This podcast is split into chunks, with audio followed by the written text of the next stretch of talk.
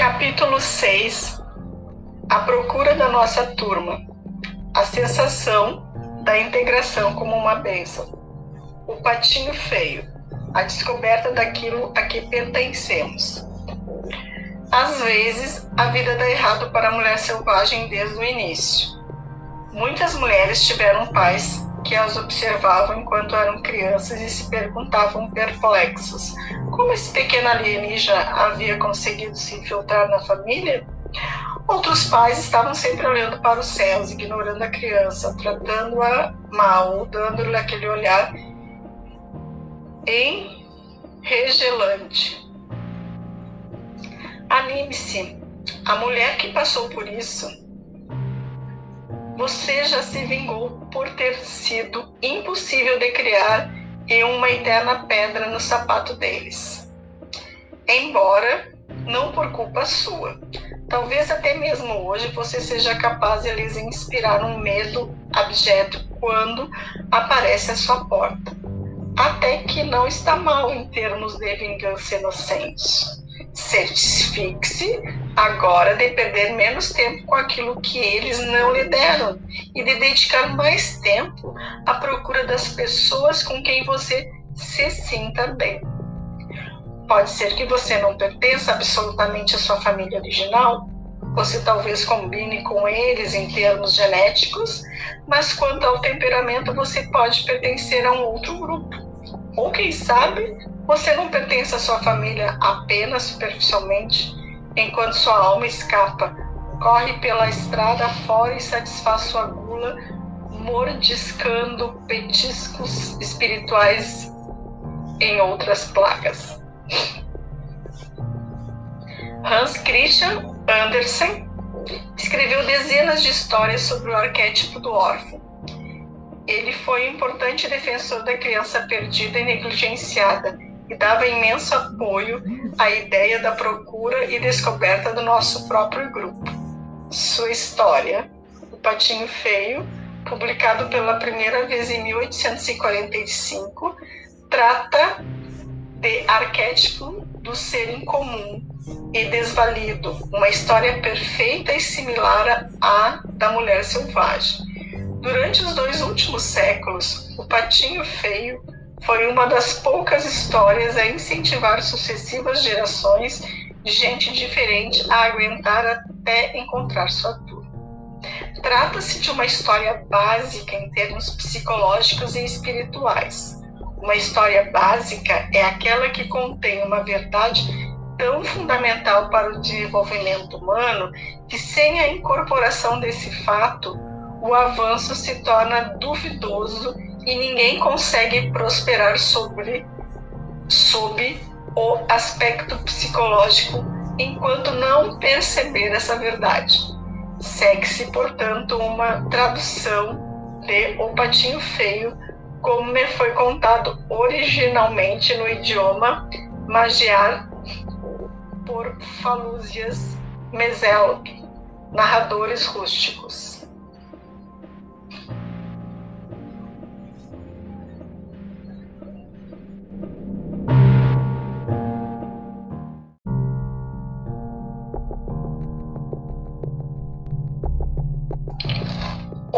O patinho feio. Já estava quase na época da colheita. As velhas faziam bonecas verdes com a palha do milho. Os velhos remendavam cobertores. As moças bordavam flores de um vermelho vivo nos seus vestidos brancos. Os, os rapazes cantavam enquanto empilhavam o feno dourado. As mulheres tricotavam blusões ásperos para o inverno que viria. Os homens ajudavam a colher, a arrancar, cortar e ceifar os frutos que os campos haviam produzido. O vento apenas começava a soltar as folhas, um pouco mais e mais um pouco a cada dia que passava. E lá, para os lados do rio, uma pata chocava uma ninhada de ovos.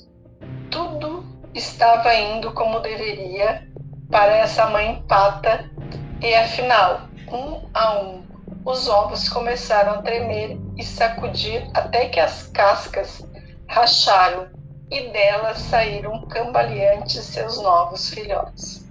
Restava, porém, um ovo, um ovo muito grande. Ele estava ali, parado como uma pedra. Uma velha pata veio visitar e a mãe pata exibiu seus filhotes. Eles não são lindos? gabou-se ela. Mas o ovo ainda, sem rachar, chamou a atenção da velha pata. E esta tentou dissuadir a mãe de continuar a chocar aquele ovo. É um ovo de peru, exclamou a velha pata. Absolutamente não serve como ovo. Não se pode levar um peru para dentro d'água. Você sabia? Ela sabia porque já havia tentado. A mãe pata, no entanto, achou que estava chocando há tanto tempo que mais um pouquinho não ia fazer mal. Não estou preocupada com isso, disse ela. Mas, vou, mas você sabia que o safado do pai desse, desses patinhos ainda não veio me visitar uma vez sequer? Afinal, o ovo grande começou a estremecer e a rolar. Acabou quebrando e dele saiu uma criatura grande e desajeitada. Sua pele era marcada por veias sinuosas azuis e vermelhas seus pés eram, eram de um roxo claro, seus olhos de um rosa transparente. A mãe pata inclinou a cabeça, esticou o pescoço e o contemplou. Não pôde se conter. conter.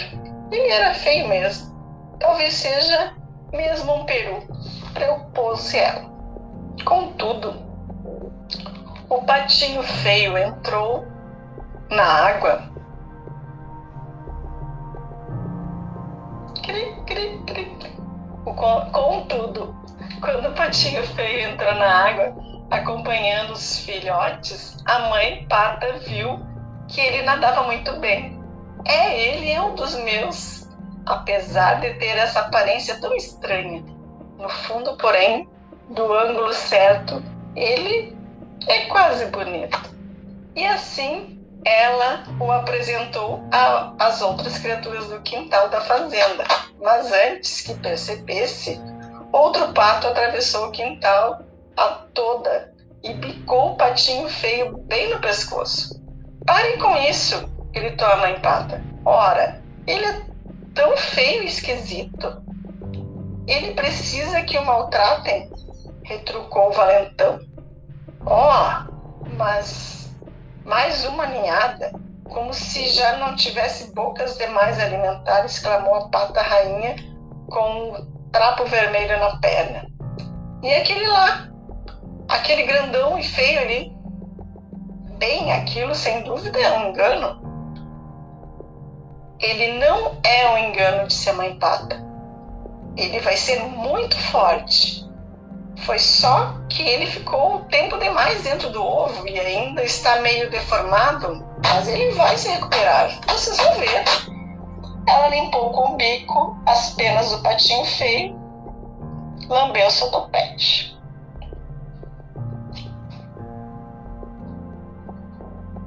Os outros, no entanto, faziam tudo o que podiam para importunar o patinho feio. Voavam para atacá-lo, picavam e gritavam com ele. E à medida que o tempo passava, eles o atormentavam cada vez mais. Ele se escondia, se desviava, saía em zigue-zague, mas não conseguia escapar. O patinho era a mais infeliz das criaturas. A princípio, sua mãe o defendia, mas com o tempo, até ela se cansou daquilo tudo. Como eu queria que você fosse embora, exclamou, exasperada. E foi assim que o patinho feio fugiu, com a maior parte de suas penas arrancadas e todo enlameado. Ele correu e correu até chegar a um pântano. Ali ele se deitou à beira d'água, com o pescoço esticado e sorvia um pouco de água de vez em quando. Dos juncos, dois gansos observavam. Eram jovens e cheios de si. Ei, você, criatura horrorosa! disseram rindo. A socapa. Quer vir conosco até o próximo condado? Há um bando de gansas solteiras por lá, prontas para serem escolhidas. De repente, ecoaram tiros. Os gansos caíram com um baque e a água do pântano ficou vermelha com seu sangue. O patinho feio mergulhou para se abrigar e por toda a parte só havia tiros, fumaça e cães latindo. Afinal, o pântano ficou tranquilo e o patinho saiu correndo e voando a maior distância possível. Perto do anoitecer, ele chegou a um pobre casebre. A porta estava pendurada de um barbante e havia mais fendas do que paredes. Ali vivia uma velha esfarrapada com seu gato desgrenhado e sua galinha vesga. O gato fazia jus a morar com a velha por apanhar camundongos, a galinha por botar ovos.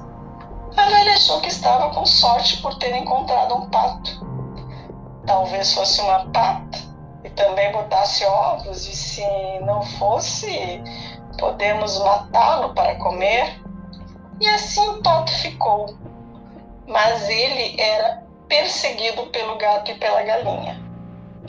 Para que você serve se não bota ovos, ovos e não sabe apanhar camundongos? Perguntavam-lhe os dois. O que mais gosto de fazer, disse o patinho com um suspiro, é ficar debaixo.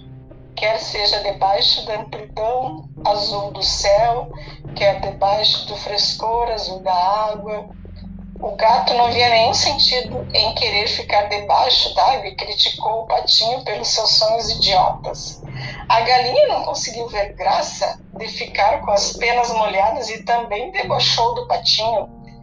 No final das contas, ficou claro que aqui também não haveria paz para o patinho e por isso ele partiu para ver se as coisas podiam ser melhores mais adiante. Ele encontrou por acaso um laguinho.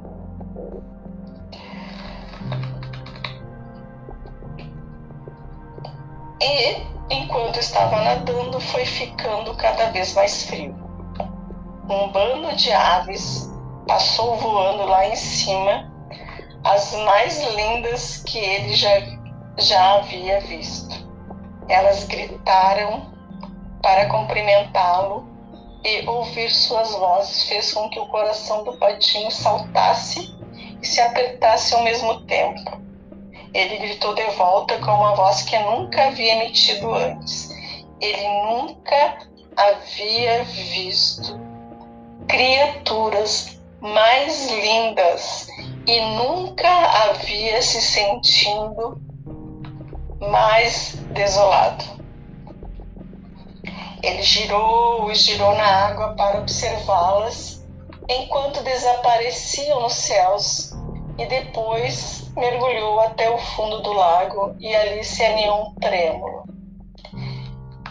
Estava fora de si por sentir um amor desesperançado por aqueles enormes pássaros brancos, um amor que ele não conseguia entender. Um vento mais frio começou a soprar e foi ficando cada vez mais forte com o passar dos dias. E a neve caiu sobre o gelo. Os velhos quebravam o gelo nos baldes do leite e as velhas fiavam até tarde da noite. As mães, as mães alimentavam três bocas de cada vez, né, à luz de velas, e os homens saíram à procura de ovelhas sob o céu branco da meia-noite. Os jovens entraram na neve até a cintura para, para ir ordenar e as moças imaginavam ver o rosto de rapazes bonitos nas chamas do fogão enquanto cozinhavam. E no lago ali perto, O patinho precisava nadar cada vez mais rápido, em círculos, para manter um lugar aberto no gelo. Um dia de manhã, o patinho se, se descobriu preso no gelo. E foi aí que ele sentiu que ia morrer. Dois patos selvagens vieram voando e chegaram escorregando no gelo. Eles observaram o patinho. Como você é feio, grasnaram. Que pena, é uma tristeza. Não se pode fazer nada por alguém como você. E saíram voando. Felizmente, um lavrador passou por ali e libertou o patinho quebrando gelo com seu cajado. Ele levantou o patinho, abrigou-o no casaco e voltou para casa. Na casa do lavrador, as crianças quiseram pegar o patinho, mas ele teve medo. Voou até os caibros do telhado, fazendo com que toda a poeira caísse na manteiga. De lá de cima, ele mergulhou direto para dentro do balde de leite. E quando ia saindo, todo molhado e grudento, caiu no barril de farinha de trigo. A mulher do lavrador saiu atrás dele com uma vassoura, enquanto as crianças riam a mais não poder. O patinho saiu agitado pela porta do gato e lá fora, afinal, caiu quase morto na neve. Dali, ele se forçou a prosseguir até chegar a mais um lago, a mais uma casa, a outro lago, a outra casa. E o inverno inteiro transcorreu dessa forma, alternando entre a vida e a morte. Mesmo assim, a brisa suave da primavera voltou. As velhas vieram arejar os acolchoados e os velhos guardaram suas ceroulas compridas. Novos bebês chegavam no meio da noite, enquanto seus pais andavam de um lado para outro no quintal, debaixo do céu estrelado. Durante o dia, as moças enfiavam narcisos nos cabelos e os rapazes examinavam os tornozelos femininos. E no lago por ali, a água ficou mais agradável e o patinho feio que nele boiava abriu as asas. Como eram grandes, elas o levaram bem para o alto, acima da terra, dos céus ele via os pomares com seus mantos brancos, os lavradores arando, os jovens de toda a natureza saindo da casa, tropeçando, zumbindo e nadando. Também brincando na água do lago havia três cisnes, as mesmas criaturas maravilhosas que ele havia visto no outono, aquelas que lhe haviam causado um aperto tão forte no coração e ele sentiu o impulso delas. E se fingiram que gostam de mim e depois, assim que eu me aproximar, saírem voando as risadas, pensou o Patinho. Ele desceu planando e pousou no lago com o coração batendo forte. Assim que o viram, os cisnes começaram a nadar na sua direção. Sem dúvida, estou a ponto de encontrar meu fim, pensou o Patinho. Mas, se tem de ser morto, melhor que seja por essas lindas criaturas do que pela mão dos deitadores, donos de casas e longos invernos. E abaixou a cabeça para aguardar os golpes. Que surpresa! Na imagem na água, ele viu um cisne em traje a rigor, plumagem branca como a neve, olhos escuros e tudo mais. Os patinhos, o patinho feio, a princípio, não se reconheceu, porque era exatamente igual aos belos estranhos, igual àqueles que ele havia admirado de longe. E acabou se revelando que ele era um deles no final da, das contas. Se o ovo, por acaso, havia rolado por um ninho de patas, para um ninho de patos, ele era um cisne, um cisne magnífico, e pela primeira vez na sua pela primeira vez, sua própria família se aproximava dele, tocando-o com cuidado e carinho com as pontas das asas. Eles se limparam as penas com seus bicos e nadaram muito ao seu redor para cumprimentá-lo. Ei, tem mais um cisne! gritaram as crianças que vinham trazer migalhas de pão para os cisnes como costumam fazer as crianças em qualquer lugar. Elas, elas correram para contar a todos. As velhas viram até a beira do rio,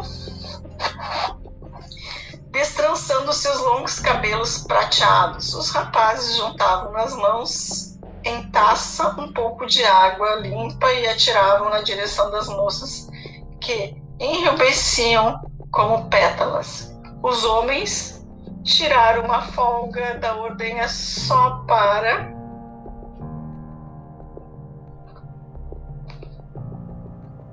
só para tomar um pouco daquele ar. As mulheres pararam um pouco de, de remendar só para rir com seus parceiros, e os velhos começaram a contar histórias sobre como a guerra é longa e a vida é curta. E um a um, fosse pela vida, pela paixão, fosse porque o tempo estava passando, todos se afastaram dançando.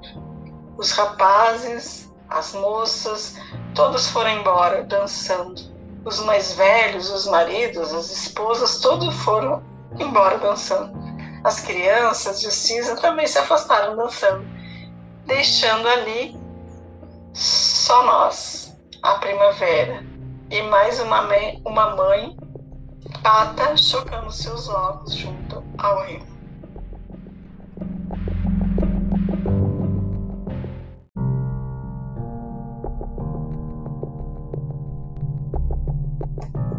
A questão do exílio é antiquíssima. Muitos contos de fadas e mitos têm como centro o tema do proscrito.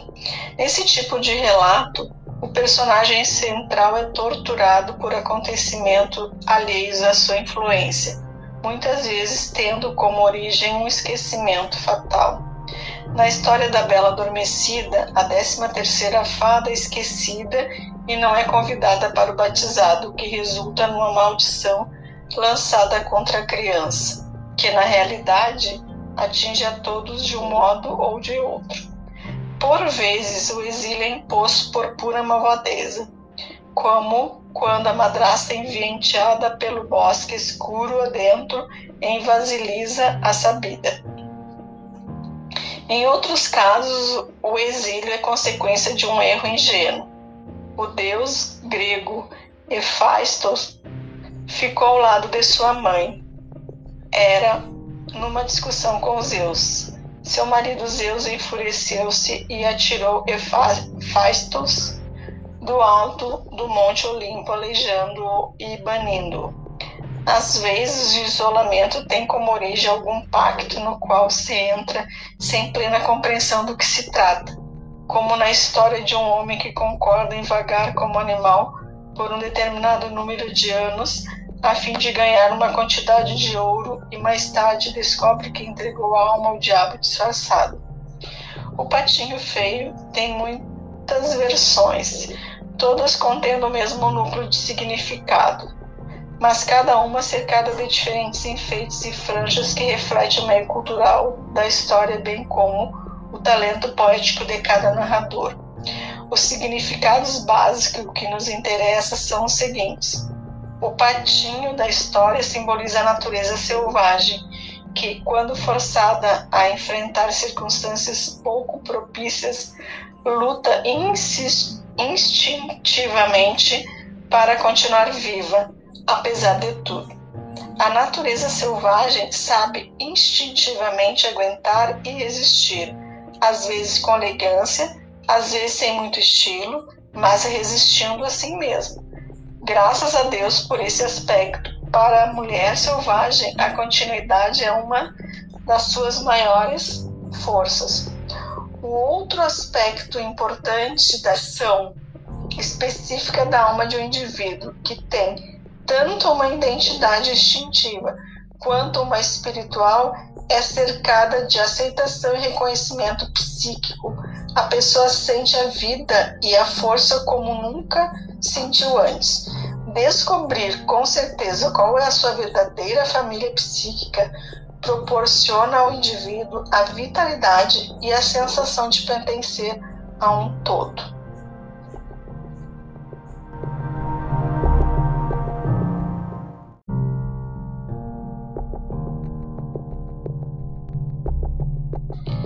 A rejeição à criança diferente.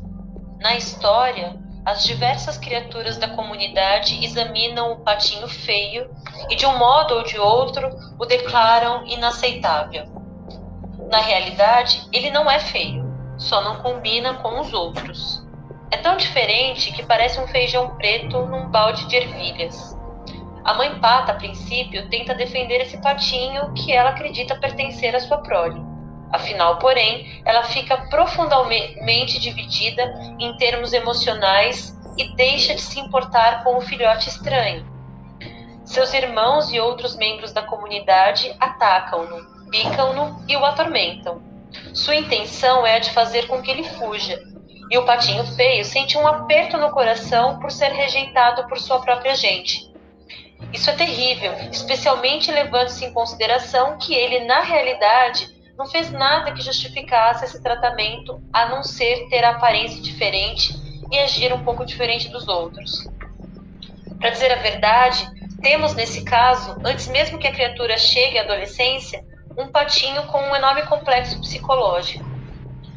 As meninas que demonstram ter uma forte natureza instintiva muitas vezes passam por sofrimentos significativos no início da vida, Desde a época em que são bebês, são mantidas presas, domesticadas e ouvem dizer que são inconvenientes ou teimosas. Suas naturezas selvagens revelam-se bem cedo. Elas são curiosas, habilidosas e possuem excentricidades leves de vários tipos.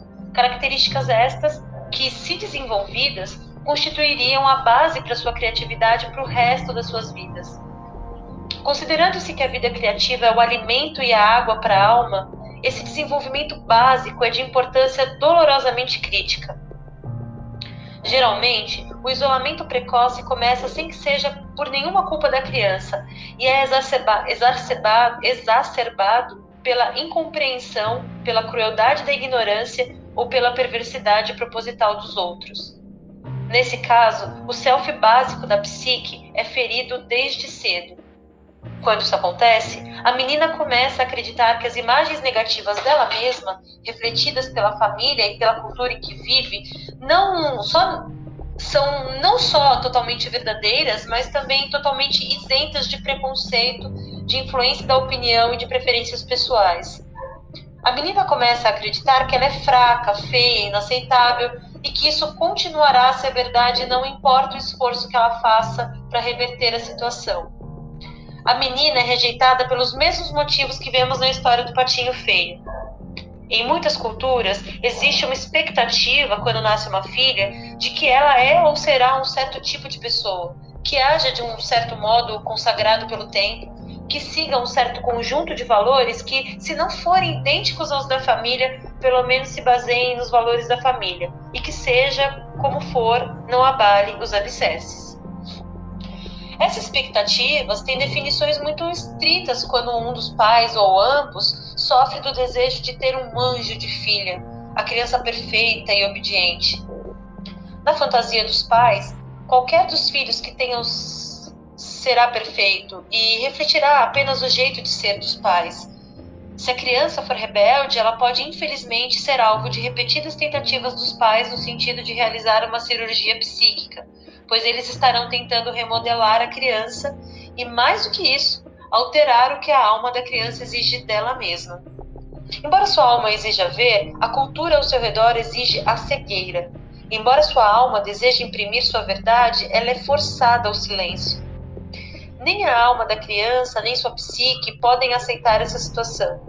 A pressão no sentido de se adequar, seja qual for a definição que a autoridade dê ao padrão, pode perseguir a criança até que ela fuja para longe, para o mundo oculto ou para vaguear muito tempo à procura de um lugar para se abrigar e viver em paz. Quando a cultura define detalhadamente no que consiste o sucesso ou a perfeição desejável sob qualquer aspecto, na aparência, na altura, na força, na forma física, no poder aquisitivo, na economia, na masculinidade, na feminilidade, na atitude de bom filho, no bom comportamento, na crença religiosa. Existem ditames correspondentes e tendência à avaliação na psique de todos os seus membros. Portanto, as questões da mulher selvagem, rejeitadas geralmente, são duplas: a íntima e pessoal e a externa e cultural. Cuidemos aqui das questões íntimas da pessoa rejeitada, pois quando desenvolvemos uma força adequada, não uma força perfeita, mas uma força moderada e prática, para sermos nós mesmas e para descobrir a que grupo pertencemos, podemos então influenciar a comunidade exterior e a consciência cultural com perícia. O que é uma força moderada? Ela é a que temos quando nossa mãe interior não está 100% confiante acerca do que fazer em seguida uma confiança de 75% já serve. 75% é uma boa proporção. Lembre-se, dizemos que uma planta está em flor, quer os botões estejam meio abertos, abertos até três quartos, quer estejam totalmente abertos.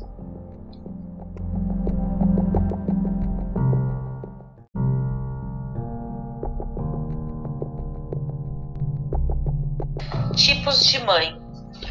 Embora possamos interpretar a mãe na história como um símbolo da nossa própria mãe exterior, a maioria dos adultos tem agora uma mãe interior, como legado da sua mãe verdadeira.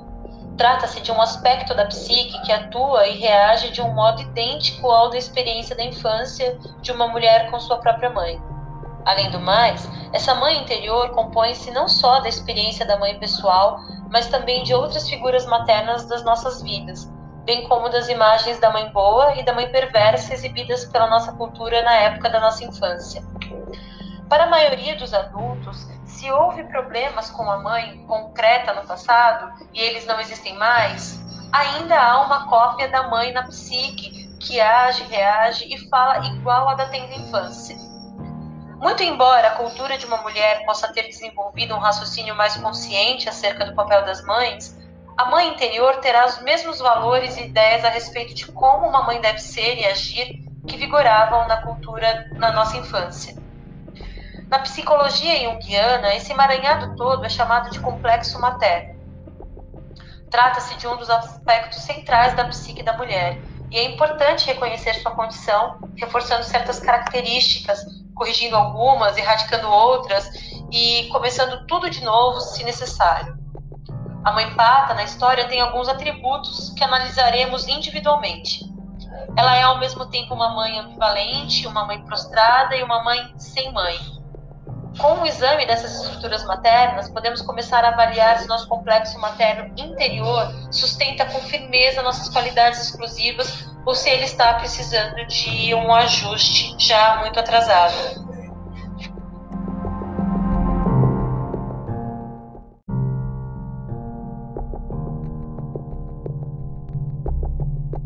A mãe ambivalente. Na nossa história, a mãe pata é isolada à força dos seus instintos. É tratada com escárnio por ter um filhote diferente. Sente-se dividida emocionalmente e acaba prostrada, desistindo de cuidar do filhote estranho. Embora a princípio ela tente se manter firme, a diferença do patinho começa a prejudicar a segurança da mãe na própria comunidade e ela abaixa a cabeça e mergulha. Vocês já presenciaram alguma vez uma mãe forçada a tomar uma decisão dessas, se não por inteiro, pelo menos em parte? A mãe curva seus desejos da comunidade em vez de se alinhar a favor do filho. Até mesmo nos nossos dias, as mães ainda encenam os medos bem fundados de séculos de antepassados. Ser isolada da comunidade significa, no mínimo, ser ignorada e encarada com suspeita, e, na pior das hipóteses, ser acossada e destruída. A mulher que viva num ambiente semelhante irá tentar moldar a filha para que esta haja de modo conveniente no mundo objetivo. Nesse caso, tanto a mãe quanto a filha estão divididas. Na história do patinho feio, a mãe pata está dividida em termos psíquicos, e isso faz com que seja puxada em diversas direções diferentes, o que é a própria definição da ambivalência. Qualquer mãe que tenha estado sob fogo cruzado a reconhecerá. Uma direção é o seu próprio desejo de ser aceita pela comunidade. Outra é o instinto de autopreservação, uma terceira é o medo de que ela e o filhote venham a ser castigados, perseguidos ou mortos pela comunidade. Esse medo é uma reação normal ou uma ameaça anormal de violência física ou psíquica. A quarta força é o amor instintivo da mãe pelo filho e a preservação desse filho. Não é raro em culturas punitivas que a mulher se sinta dilacerada entre a opção de ser aceita pela classe dominante, pela comunidade, e a de amar seu filho, seja ele um filho simbólico, fruto da sua criatividade, seja ele um filho biológico. Essa é uma história muito antiga. As mulheres sempre morreram em termos psíquicos e espirituais por tentar proteger o filho não aprovado, seja ele sua arte, seu amor, sua política, sua prole ou a vida da sua alma. Nos casos extremos, as mulheres foram enforcadas, queimadas e assassinadas por desafiarem as proibições da comunidade e dar abrigo ao filho não aprovado. A mãe com um filho que seja diferente precisa ter a resistência de Sísifo, a aparência temível do Ciclopes e a insensibilidade de Caliban para enfrentar uma cultura perversa. As condições culturais mais destrutivas para o nascimento e a vida de uma mulher são aquelas que insistem em obediência sem consulta à própria alma, aquelas sem carinhosos rituais de absolvição, aquelas que forçam a mulher a escolher entre a alma e a sociedade, aquelas nas quais a compaixão é segregada pelas classes econômicas ou por sistemas de castas, em que o corpo é visto como algo que precisa ser purificado ou como um santuário a ser regulamentado por decreto, nas quais o novo, o incomum ou, ou o diferente não geram prazer, nas quais a curiosidade e a criatividade são punidas e censuradas em vez de recompensadas. Ou recompensadas apenas quando não se é mulher, nas quais são perpetrados contra o corpo atos dolorosos que são chamados de sagrados, ou nas quais a mulher é castigada injustamente, como diz Alice Miller, sucintamente para seu próprio bem nas quais a alma não é reconhecida como um ser por seus próprios méritos. Quando a mulher tem essa imagem da mãe ambivalente na sua própria psique, ela pode se descobrir cedendo com muita facilidade. Ela pode se descobrir com medo de firmar uma posição, de exigir respeito, de afirmar seu direito a fazê-lo, de aprender, de viver de seu próprio modo. Quer essas questões tenham origem numa imagem interna, quer numa cultura externa, para que a função da maternidade supere restrições desse tipo, ela deveria ter algumas qualidades ferozes, qualidades que, em muitas culturas, são consideradas masculinas. Há gerações, infelizmente, a mãe que quisesse gerar estima em si mesma e na sua prole precisava ter as qualidades exatas que lhe eram expressamente proibidas: a veemência, o destemor e a aparência atemorizante. Para uma mãe criar feliz um filho que seja ligeiramente ou altamente diferente nas necessidades da sua psique e da sua alma em comparação com a corrente principal da sua cultura, ela precisa tomar a dianteira no que diz respeito a algumas qualidades heróicas. Ela precisa ser capaz de roubar essas qualidades se elas não lhes forem permitidas, abrigá-las, liberá-las na hora certa e defender a si mesma e aquilo no que acredita praticamente não existe um meio de preparar a pessoa para isso, a não ser inspirar profundamente para ganhar coragem e agir. Desde tempos imemoriais, o que foi considerado um ato de heroísmo foi a cura para uma ambivalência paralisante.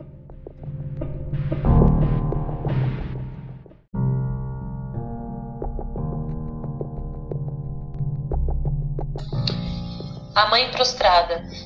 Afinal, a mãe pata não aguenta mais a perseguição ao filhote que ajudou a pôr no mundo.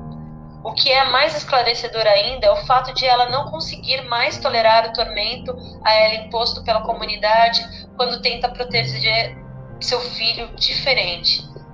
E assim ela desiste. Ela exclama para o patinho que preferia que ele desaparecesse, e o filhote, torturado, foge. Quando uma mãe desiste, isso significa que ela perdeu o sentido de si mesma. Ela pode ser uma mãe perversamente narcisista, que se sente no direito de ser criança também. É mais provável que ela tenha sido isolada do self selvagem e que tenha entrado em prostração, forçada por alguma ameaça real de ordem psíquica ou física. Quando as pessoas caem prostradas, elas geralmente caem em um dentre três estados emocionais: o de confusão, o de agitação, quando tem a impressão de que ninguém sente uma solidariedade adequada pela sua aflição, ou o de abismo, uma reencenação emocional de antigas feridas, muitas vezes frutos de uma injustiça inexplicada e não corrigida, perpetrada contra elas ainda quando crianças. O meio para forçar a prostração de uma mãe consiste em dividi-la emocionalmente. O método mais comum desde o início dos tempos foi o de forçar a mãe a escolher entre o amor ao filho e o medo do mal que a comunidade possa infligir a ela e ao filho se ela não respeitar as normas. Em A Escolha de Sofia, de William Styron, a heroína, Sofia, é prisioneira num campo de concentração ela está diante do comandante nazista com os dois filhos nos braços. O comandante a força escolher qual das duas crianças deve viver e qual deve morrer, dizendo-lhes que, se não fizer essa escolha, as duas crianças serão mortas. Embora seja inconcebível ser forçada a fazer uma escolha dessas, trata-se de uma opção psíquica que as mães foram forçadas a fazer há séculos. Cumpra as normas e elimine seus filhos, senão e isso continua. Quando uma mãe é forçada a escolher entre o filho e a cultura, existe algo de repulsivamente cruel e irrefletido nessa cultura. Uma cultura que exige que se prejudique a própria alma para fazer cumprir as proibições é, na verdade, uma cultura muito doente. Essa cultura pode ser aquela em que a mulher vive, vive, mas o que seria ainda mais prejudicial ela pode ser a cultura que a mulher leva por aí e com a qual concorda dentro da sua própria cabeça.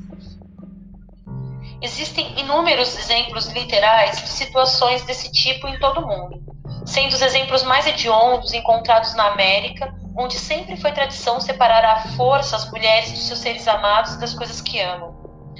Houve a longa e deplorável história da divisão forçada de famílias pela escravidão nos séculos XVIII, XIX e XX, nos últimos séculos, houve a prescrição de que as mulheres entregassem seus filhos à nação em nome da guerra e de que se, e de que se sentissem felizes com isso. Em várias épocas, houve costumes diferentes no mundo inteiro que ditavam que não se podia permitir à mulher amar quem amasse e do modo que desejasse. Uma das repressões menos comentadas na vida da alma das mulheres está relacionada a milhões de mães solteiras ou de mães que nunca se casaram em todo o mundo e mesmo nos Estados Unidos, que apenas nesse século, nesse século foram pressionadas pelos costumes culturais a esconder sua condição ou seus filhos, a matar ou entregar seus rebentos ou ainda a viver uma semivida com identidade falsa e como cidadãs desprezadas e indefesas. Há gerações, as mulheres aceitaram o papel de legitimação como seres humanos através do casamento com um homem elas estiveram de acordo com a ideia de que um ser humano pudesse não ser aceitável a menos que um homem dissesse o contrário. Sem essa proteção masculina, a mãe é vulnerável. É irônico, portanto, que na história do patinho feio o pai seja mencionado apenas uma vez. Isso ocorre quando a mãe pata está chocando o ovo daquele patinho. Ela se queixa do pai da sua prole. Aquele safado não veio me visitar uma vez sequer. Há muito tempo na nossa cultura, o pai, por infelicidade, pelo motivo que seja, foi incapaz de ser de ajuda a quem quer que fosse, e o que é mais terrível, a si mesmo, ou não se dispôs a isso. Seria fácil afirmar que para inúmeras meninas selvagens, o pai foi um homem prostrado, apenas uma sombra que pendurava a si mesmo e ao seu casaco no armário todas as noites. Quando a mulher tem um construto de mãe prostrada dentro da sua psique e o da sua cultura, ela é indecisa quanto ao seu valor. Ela pode considerar que as escolhas entre cumprir exigências exteriores e as exigências da alma são questões de vida ou morte. Ela pode se sentir como um pária atormentado que não se encaixa em nenhum lugar. O que é uma sensação relativamente normal para pessoa diferente. Mas o que não é normal é ficar sentada chorando sem fazer nada. Devemos nos levantar e sair à procura do lugar a que pertençamos. Para quem é diferente, é sempre esse o próximo passo. E para uma mulher com uma internalização da mãe prostrada, esse passo é vital. Se a mulher tiver uma mãe prostrada, ela deve se recusar a se tornar outra mãe prostrada para si mesma.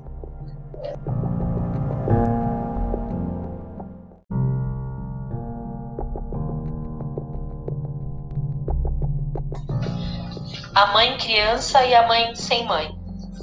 A mãe parta, como podemos ver, é muito simplória e ingênua.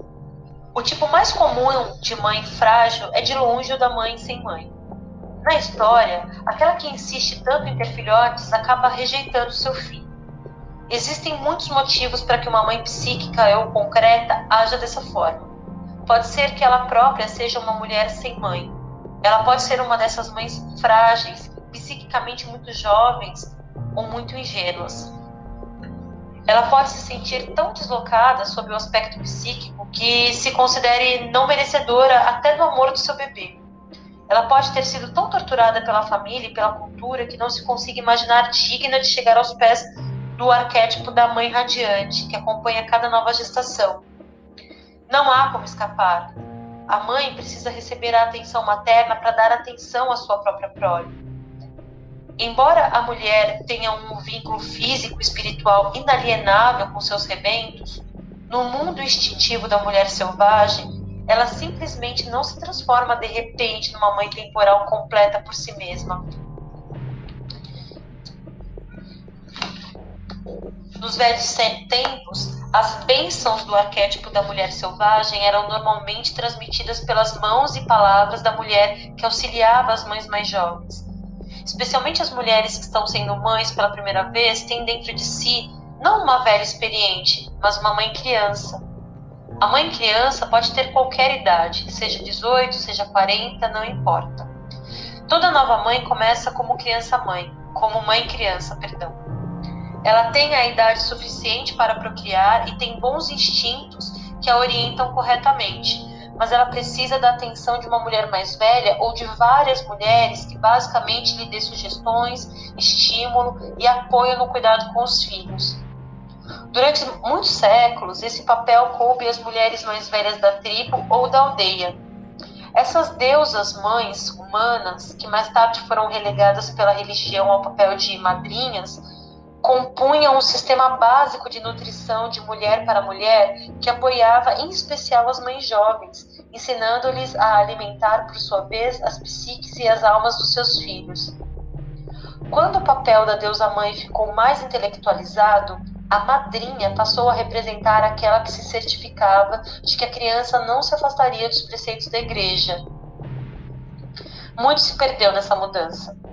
As mulheres mais velhas eram os repositórios do comportamento e do conhecimento instintivo e podiam transmitir os mesmos para os jovens, para as jovens mães. As mulheres passam esse conhecimento de uma para outra por meio de palavras, mas também por outros meios. Mensagens complexas acerca do que ser e de como ser são simplesmente transmitidas com um olhar, um toque com a palma da mão, um sussurro ou um tipo especial de abraço que diz: Sinto carinho por você. O self instintivo sempre abençoa e ajuda quem vem depois. É assim que funciona entre criaturas saudáveis e entre seres humanos saudáveis. Desse modo, a mãe criança é levada pelo portal adentro, sendo acolhida pelo círculo de mães maduras que lhe dão as boas-vindas com piadas, presentes e histórias. Esse círculo de mulheres foi outrora o domínio da mulher selvagem e era aberto a quem dele quisesse participar. Absolutamente qualquer uma tinha essa possibilidade. No entanto, tudo que sobrou dele nos nossos dias é um farrapinho chamado chá de bebê, em que são comprimidas no espaço de duas horas todas as piadas sobre partos, dons maternos e as histórias sobre os órgãos genitais, que não se encontrarão mais disponíveis para a mulher durante toda a sua vida de mãe. Na maioria dos países industrializados, hoje em dia, a jovem mãe choca, dá à luz e tenta beneficiar seus filhos completamente só. Trata-se de uma tragédia de enormes proporções. Como muitas mulheres nasceram de mães frágeis, mães crianças e mães sem mãe, elas próprias podem possuir um modelo interno semelhante de automaternagem. É provável que a mulher que tem um construto de mãe-criança ou de mãe sem mãe na sua psique, ou que veja essa imagem ser glorificada na sua cultura e mantida no trabalho e na família, sofra de pressentimentos ingênuos, de uma falta de experiência e, em especial, de uma redução da sua capacidade instintiva para imaginar o que irá acontecer daqui a uma hora, uma semana, um mês, um ano, cinco ou dez anos. Uma mulher com uma mãe criança interna assume a, a aura de uma criança que finge ser mãe. A mulher nesse estado muitas vezes tem uma atitude indiscriminada de vivas a qualquer coisa, uma espécie de atenção maternal exagerada que a leva a querer fazer a ser tudo para todos. Ela não é capaz de orientar e apoiar seus filhos, mas como as crianças da fazenda na história do patinho feio, que sentem uma alegria intensa por ter um animalzinho em casa, mas não sabem cuidar direito dele, a mãe criança acaba deixando o filho maltratado em péssimas condições. Sem que o perceba, a mãe criança tortura seu filho com diversas formas de atenção destrutiva, em alguns casos, de falta de atenção. Às vezes, a mãe frágil é ela mesma um cisne criado no meio dos patos. Ela não conseguiu descobrir sua identidade verdadeira cedo o suficiente para ajudar sua prole. Mais tarde, quando sua filha se depara com o enorme mistério da natureza selvagem do feminino na adolescência, a mãe também se descobre em meio a crises de solidariedade e a impulsos típicos de cisne. A procura da filha por sua própria identidade pode até mesmo, finalmente, dar início à viagem inaugural da mãe em busca do seu self perdido. Nessa casa, portanto, entre mãe e filha, haverá dois espíritos selvagens escondidos no porão, de mãos dadas, esperando que o chamem para cima. São essas as coisas que podem dar errado quando a mãe é isolada da sua própria natureza instintiva. No entanto, não deem suspiros tão fortes ou tão longos, pois existe remédio para tudo isso.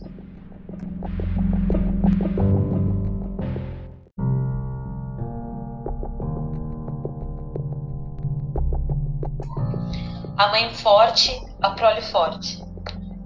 O remédio está em obter cuidados de mãe para nossa própria mãe interna.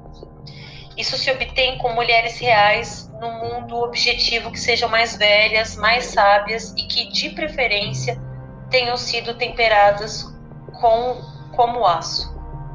Elas se tornaram calejadas por terem passado por tudo o que passaram. Independente do custo, mesmo agora, seus olhos veem, seus ouvidos ouvem, suas línguas falam e elas são gentis. Mesmo que tivéssemos a mãe mais maravilhosa do mundo, ainda poderíamos acabar tendo mais de uma.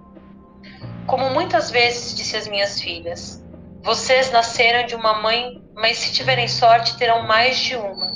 E entre todas elas encontrarão quase tudo o que precisarem. Nossos relacionamentos com as todas madres, as muitas mães, serão com maior probabilidade relacionamentos permanentes, pois nunca passamos da idade de necessitar de orientação e conselho, e isso também não deveria ocorrer a partir do ponto de vista da profunda vida criativa das mulheres.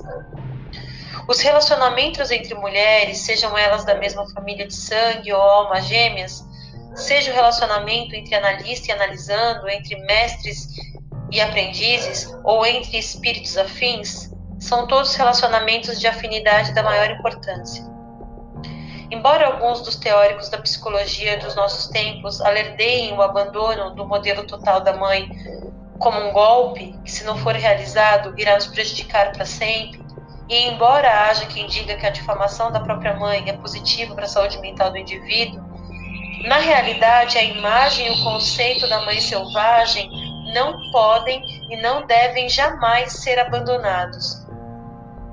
Pois, se o forem, a mulher estará abandonando sua própria natureza profunda, a que detém todo o conhecimento, todos os sacos de sementes, todas as agulhas de espinheiro para os remendos, todos os remédios para o trabalho e o descanso, para o amor e a esperança. Em vez de, de nos desapegarmos da mãe, estamos procurando uma mãe selvagem. Não vivemos e não podemos viver separadas dela. Nosso relacionamento com essa mãe da alma deve girar sempre, mudar, transformar-se. E ele é um paradoxo. Essa mãe é a escola na qual nascemos, a escola na qual aprendemos, a escola na qual ensinamos, tudo ao mesmo tempo e pelo resto das nossas vidas. Quer tenhamos filhos, quer não, quer cuidemos do jardim, das ciências, das tormentas da poética, sempre nos depararemos com a mãe selvagem em nosso caminho para qualquer lugar. E é assim que deve ser. Mas o que dizer da mulher que realmente passou por uma experiência com uma mãe destrutiva na própria infância? É claro que esse período não pode ser apagado, mas ele pode ser atenuado. Ele pode não ser suavizado, mas pode agora ser reconstruído com firmeza e da forma correta. Não é a reconstrução da mãe interna que é tão assustadora para tantas mulheres, mas sim o medo de que algo de essencial tenha morrido naquele período, algo que nunca mais possa ser ressuscitado, algo que não recebeu alimento e proteção, pois em termos psíquicos era a nossa própria mãe que morreu. Para vocês, eu digo, tranquilizem-se, vocês não estão mortas. Vocês não sofreram danos letais. Como na natureza, a alma e o espírito têm recursos espantosos. À semelhança dos lobos e de outras criaturas, a alma e o espírito conseguem sobreviver com muito pouco e às vezes passam muito tempo sem nenhum alimento. Para mim, esse é o milagre dos milagres. Uma vez eu estava transplantando uma cerca viva de lilazes. Um enorme arbusto havia morrido de causa desconhecida, mas os restantes estavam cobertos de roxo na primavera. O pé morto rachou e se esfarelou como o pé de moleque quando desenterrei. Descobri que suas raízes estavam ligadas a todos os outros lilazes vivos na cerca.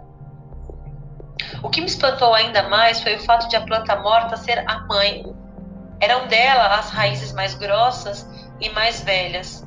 Todos os seus filhotões estavam muito bem, embora ela própria estivesse botas arriba, como que de canelas esticadas. Os lilazes se reproduzem por meio do que se chama de sistema de rebentões, de modo que cada pé provém de um rebento da raiz da planta mãe. Com esse sistema, mesmo que a mãe fraqueje, o rebento pode sobreviver é esse o modelo psíquico e a esperança para aquelas que tiveram pouco ou nenhum cuidado materno, bem como para as que sofreram cuidados torturantes. Muito embora a mãe, de certo modo, esteja acabada, muito embora ela não tenha mais nada a oferecer, os rebentos irão se desenvolver, crescer independentes e ainda vicejar.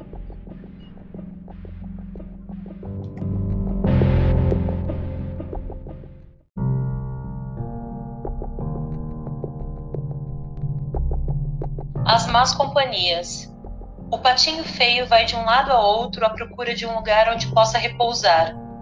Apesar de não estar plenamente desenvolvido, seu instinto para detectar exatamente onde ir, o instinto de vaguear até encontrar o que ele precisa, está em perfeito funcionamento.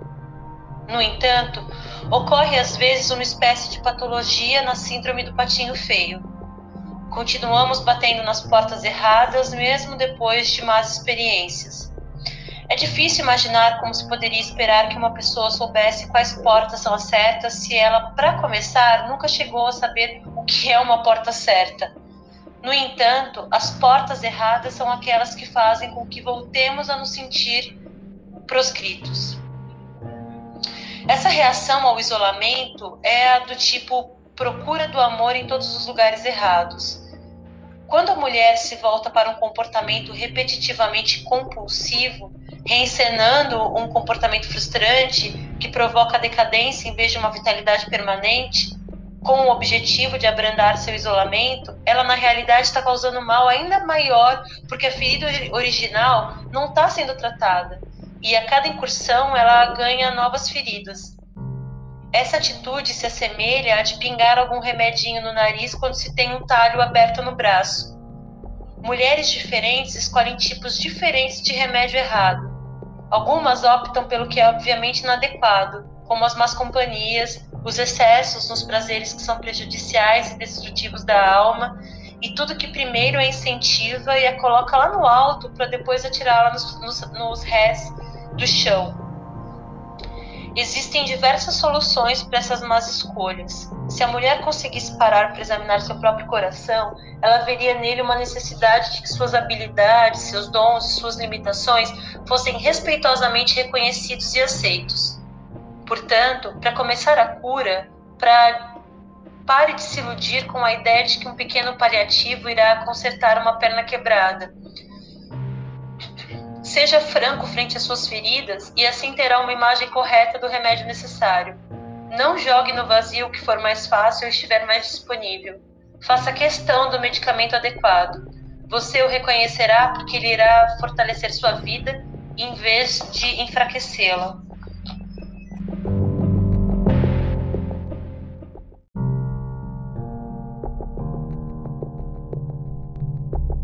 A aparência indevida.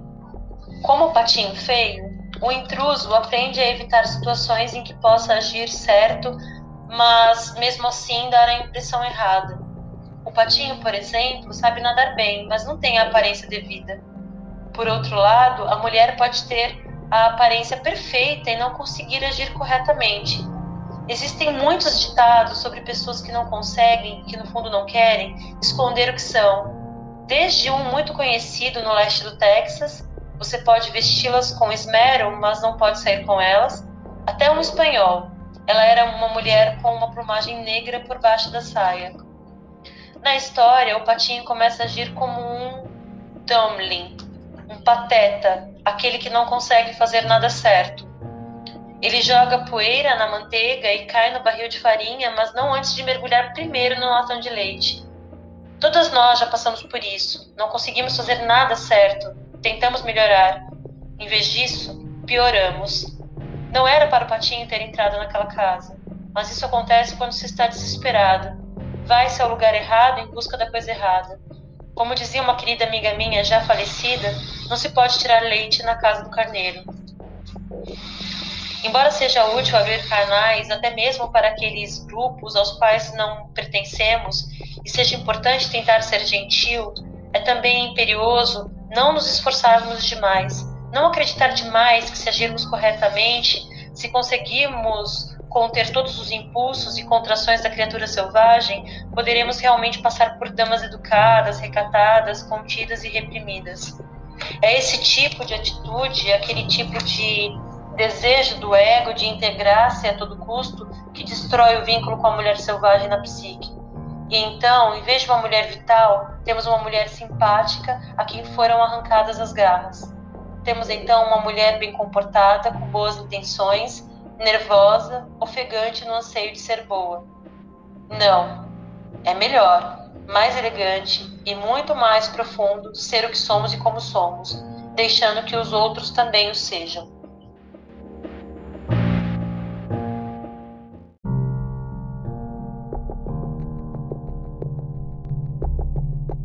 Sentimentos congelados, criatividade congelada. As mulheres lidam com o isolamento de outras formas. Como o patinho que fica preso no gelo do lago, elas se congelam. O congelamento é a pior atitude que uma pessoa pode tomar. A frieza é o beijo da morte para a criatividade, para os relacionamentos, para a própria vida.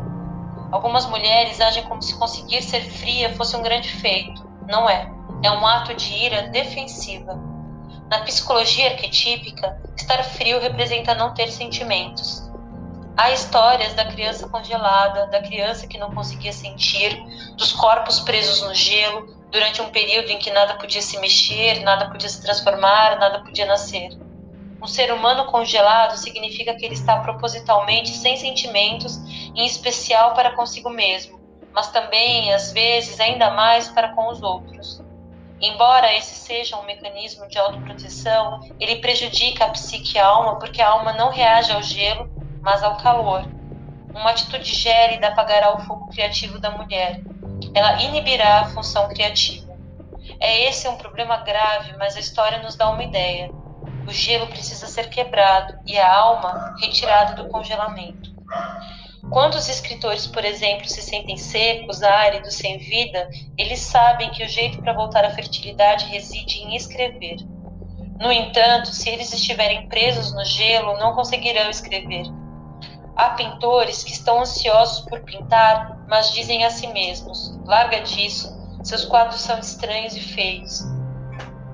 Existem muitos artistas que ainda não firmaram sua posição e outros que são veteranos de guerra no desenvolvimento da sua vida criativa. E mesmo assim, cada vez que eles pegam na pena é, do pincel, das fitas, do roteiro, eles ouvem: você só causa problemas. Seu trabalho é marginal ou totalmente inaceitável porque você mesmo é marginal e inaceitável. Portanto, qual é a solução? Haja como patinho Siga em frente, supere tudo com a luta. Apanhe logo a caneta, comece a escrever e pare de resmungar. Escreva. Pegue o pincel e, para variar, seja má consigo mesma. Pinte. Bailarina, vista sua malha, amarre fitas no cabelo, na cintura ou nos tornozelos e diga ao corpo que se mexa. Dance.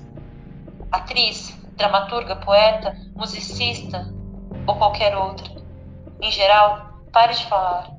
Não pronuncie mais uma palavra sequer, a não ser que você seja cantora. Tranque-as num quarto com teto ou numa clareira sobre os céus. Exerça sua arte. Sabes que o que está em movimento não se congela. Por isso, mexa-se. Vá em frente.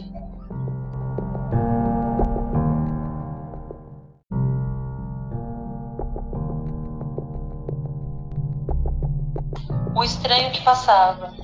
Embora na história o lavrador que leva o pato para casa pareça ser um recurso literário para promover a história, em vez de um leitmotiv arquetípico sobre o exílio, creio ser valiosa uma reflexão sobre esse ponto. A pessoa que talvez pudesse nos tirar do gelo, que talvez até mesmo nos, liber nos libertasse em termos psíquicos da nossa insensibilidade, não vai necessariamente ser aquela a cujo grupo pertencemos. Pode ocorrer, como na história, mas daqueles acontecimentos mágicos, porém efêmeros, que surgem quando menos esperamos, um ato de gentileza de um estranho que passava. É mais um exemplo de alimentação da psique que ocorre quando estamos numa situação limite que não podemos mais suportar. É nessa hora que algum sustento aparece do nada para nos ajudar e depois desaparece noite adentro, deixando-nos perplexos. Teria sido uma pessoa ou um espírito? Talvez tenha sido um repentino acesso de sorte que traz à nossa porta algo muito necessário. Poderia ser algo tão simples quanto uma trégua, um alívio na pressão, um curto período de repouso. Não estamos falando agora de contos de fadas, mas sim da, da vida real.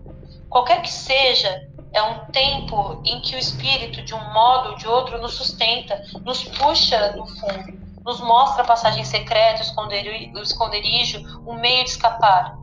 E essa chegada, quando estamos por baixo e nos sentimos numa tempestade sombria ou numa calmaria sinistra, é que nos empurra pelo canal que leva ao próximo passo, à próxima fase no aprendizado de ganhar força no isolamento.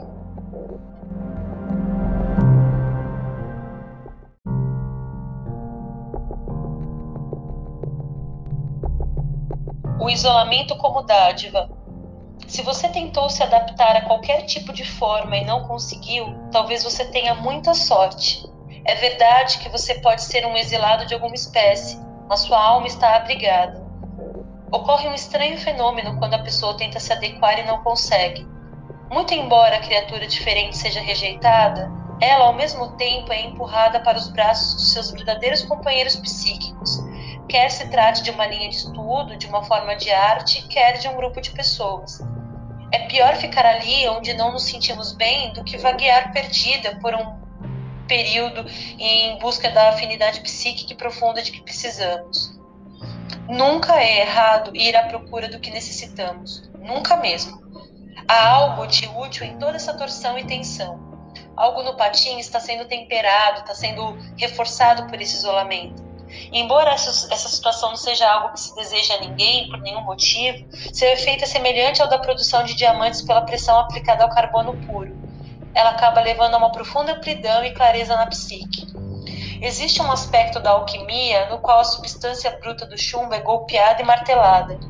Embora o isolamento não seja algo que se deseje por ser divertido, provém dele um ganho inesperado As dádivas do isolamento são inúmeras. Ele elimina a fraqueza com os golpes.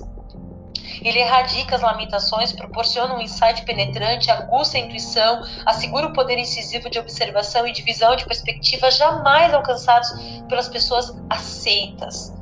Apesar de ter seus aspectos negativos, a psique selvagem consegue resistir ao isolamento. Ele faz com que tenhamos um anseio ainda maior no sentido de liberar nossa própria natureza verdadeira e provoca em nós um desejo intenso por uma cultura que combine com essa natureza. Só esse anseio, esse desejo já faz a pessoa prosseguir. Ele faz com que a mulher continue a procurar, e, se não consegue encontrar a cultura que a estimule, geralmente ela resolve criar ela mesma essa cultura. Isso é bom, pois, se ela criar, outras que vinham procurando há muito tempo chegarão misteriosamente um dia, proclamando com entusiasmo o fato de estarem procurando por ela o tempo todo.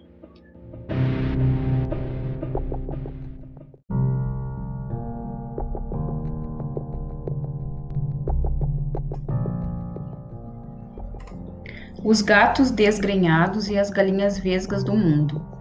O gato desgrenhado e a galinha vesga consideram as aspirações do patinho estúpidas e sem sentido. Isso dá exatamente a perspectiva correta quanto à suscetibilidade e aos valores daqueles que, que criticam quem não é igual a eles. Quem esperaria que um gato gostasse da água? Quem iria pensar que uma, pensar numa galinha nadando? É claro que ninguém. No entanto, com enorme frequência, do ponto de vista do proscrito, quando as pessoas não são parecidas, é o proscrito que é inferior, não o outro. Bem, com a atitude de não querer tomar, tornar ninguém inferior a outra pessoa, ou não mais do que for preciso, digamos que nesse ponto o Patinho passa pela mesma experiência pela qual passaram milhares de mulheres exiladas, aquela de uma incompatibilidade básica com pessoas diferentes, que não é culpa de ninguém, apesar de que uma maioria das mulheres com excesso de amabilidade assumam o fato como se fosse sua culpa exclusiva. Quando isso acontece, vemos mulheres que estão sempre dispostas a pedir desculpas pelo espaço que ocupam. Vemos mulheres com medo de dizer simplesmente não, obrigada e ir embora.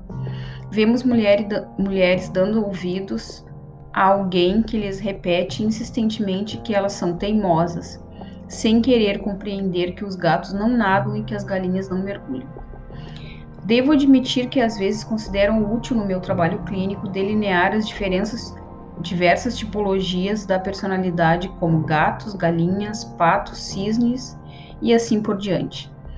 Se a situação permitisse, eu poderia pedir a uma cliente que imaginasse por um instante ser um cisne que não sabe quem é. Imagine-se também por um instante que ela tenha sido criada ou esteja atualmente cercada por patos. Não há nada de errado com patos afianço as minhas clientes. Ou sequer com cisnes, mas os patos são patos e cisnes são cisnes. Às vezes, para transmitir bem a mensagem, passo para outras imagens do reino animal. Gosto de usar camundongos. E se você fosse criada pelo povo camundongo? E se você fosse, digamos, um cisne? Os cisnes, em geral, detestam os alimentos que os camundongos comem e vice-versa. Cada um deles acha que o outro tem um cheiro esquisito. Eles não têm interesse em passar tempo juntos, e se o fizessem, estariam constantemente perseguindo uns aos outros. E o que dizer se você, sendo um cisne, teve de fingir ser um camundongo? E se você teve de fingir ser cinzento, peludo e diminuto? E se lhe faltava um rabo longo e sinuoso para ficar em exibição no dia de andar com o rabo para cima? E se, onde quer que você fosse, você tentasse andar como um camundongo, mas acabasse gingando? E se você tentasse falar como um camundongo, mas a cada vez que tentasse saísse um grasnido? Você não se sentiria a criatura mais feliz do mundo? A resposta é um inequívoco sim. Então, por que, se tudo isso é verdadeiro, por que as mulheres não param de tentar se curvar e se dobrar para assumir formas que não são as suas? Devo dizer, com base em anos de observação clínica do problema, que na maioria das vezes isso não decorre de um masoquismo enraizado ou de uma dedicação perversa à autodestruição ou qualquer atitude dessa natureza. Com enorme frequência, isso ocorre porque a mulher não sabe o que fazer, ela foi criada sem mãe. Há um ditado que diz: Tu puedes saber muitas coisas. É possível saber acerca das coisas, mas não se trata do mesmo uh, do mesmo que sentido, que deter o sentido. Já o patinho parece saber das coisas, mas ele não tem bom senso ele é sem mãe, ou seja, não foi instruído nos níveis mais elementares. Lembrem-se, é a mãe que ensina ao expandir o talento ou instinto inato à prole. As mães do reino animal que ensinam seus filhotes a caçar não estão exatamente ensinando a caçar, pois isso já está nas suas entranhas. Elas os ensinam a se precaver disso e daquilo, a prestar atenção às coisas. Elas ensinam tudo que os filhotes desconheciam até que ela mostrasse, ativando, assim, novos conhecimentos e sabedoria inata. O mesmo ocorre com a mulher exilada. Se ela for um patinho feio, se ela não tiver mãe, seus instintos não estarão aguçados. Em vez disso, ela aprende pelo método de ensaio e erro. Geralmente, muitas tentativas, erros inúmeros. Existe esperança, porém, para pois, porém, pois a criatura rejeitada nunca desiste. Ela persiste até encontrar seu guia, até farejar a pista, o rastro, até encontrar seu chão. Os lobos nunca são mais engraçados do que quando perderam a pista e fazem tudo para recuperá-la. Eles saltam no ar, correm em círculos, escavam o chão com o focinho, arranham o chão, correm adiante, voltam e ficam parados como estátuas. A impressão é a de que enlouqueceram. Mas o que eles estão realmente fazendo é recolhendo todos os indícios que parecem todos os indícios que podem encontrar. Estão captando esses indícios com mordidas no ar. Estão enchendo os pulmões com cheiros do nível do chão e do nível das espáduas. Eles provam o ar para ver quem passou por ali recentemente, com as orelhas girando como antenas parabólicas, captando transmissões de muito longe. Uma vez que eles tenham todos os indícios em ordem, eles sabem como prosseguir. Embora a mulher possa parecer desmiolada quando perdeu o contato com a vida que mais valoriza e esteja correndo de um lado para outro tentando reconquistá-la, na maioria das vezes ela está recolhendo informações, provando um pouco disso aqui, agarrando com uma patada um pouco daquilo lá. O máximo que se pode fazer seria explicar sucintamente o que ela está fazendo e deixá-la em paz. Assim que ela processar todas as informações das pistas recolhidas, ela voltará a se movimentar de modo deliberado então o desejo de pertencer ao clube do gato desgrenhado e da galinha vesga acabará desaparecendo totalmente.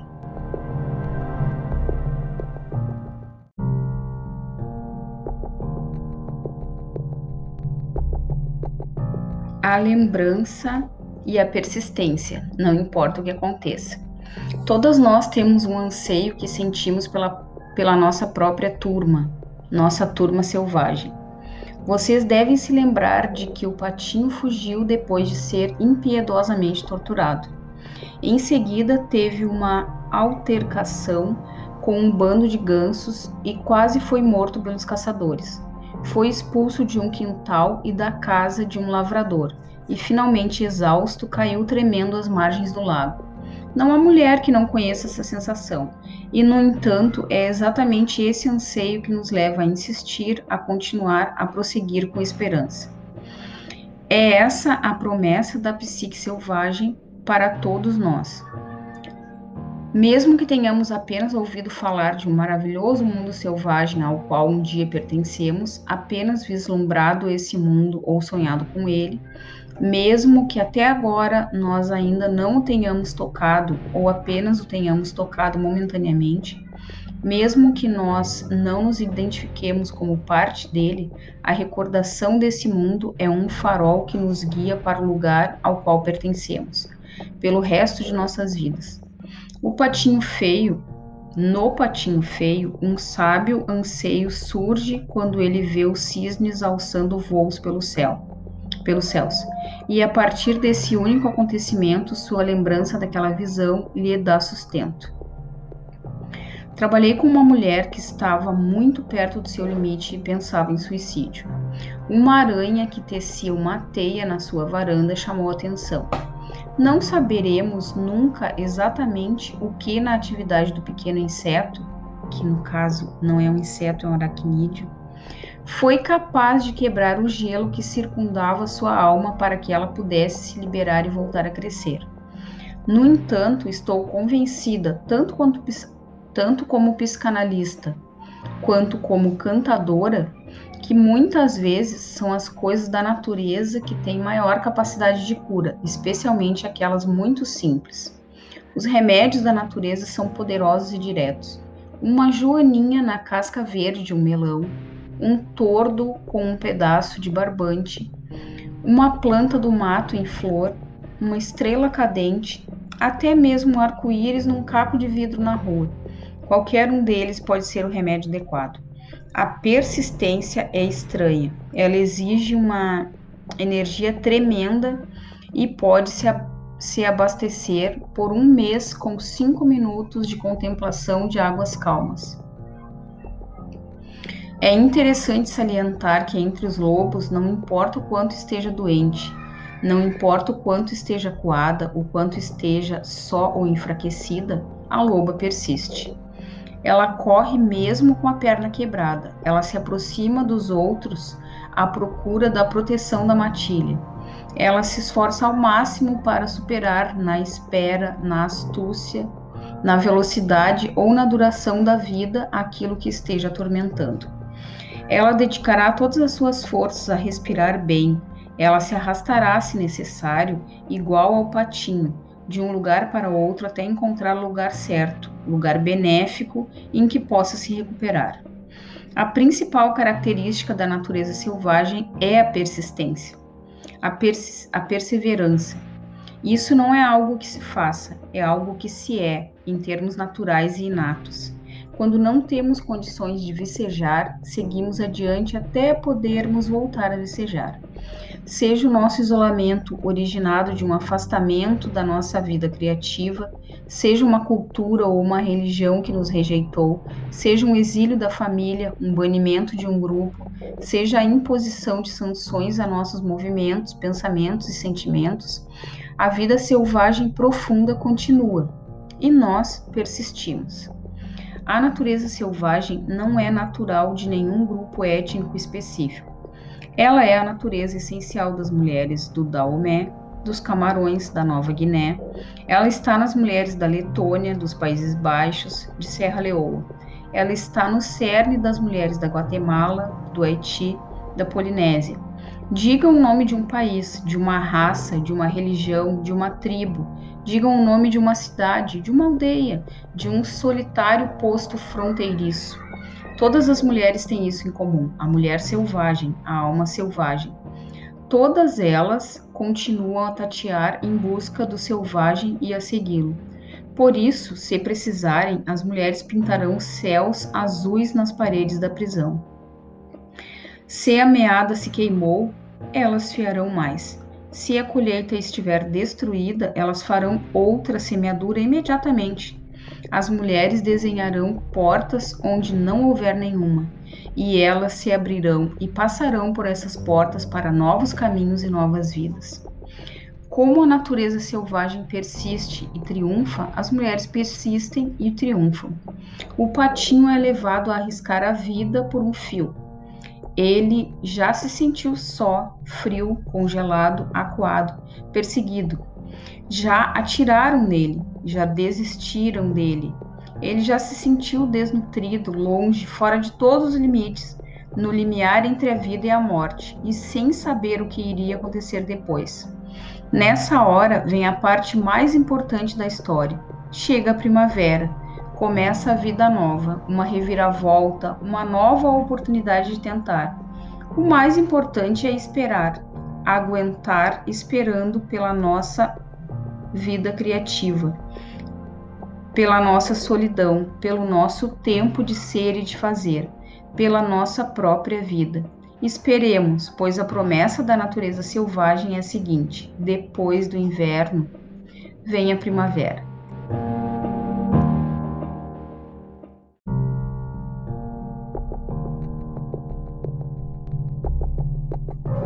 O amor pela alma. Aguarde, confie, faça sua parte. Você descobri descobrirá seu próprio caminho.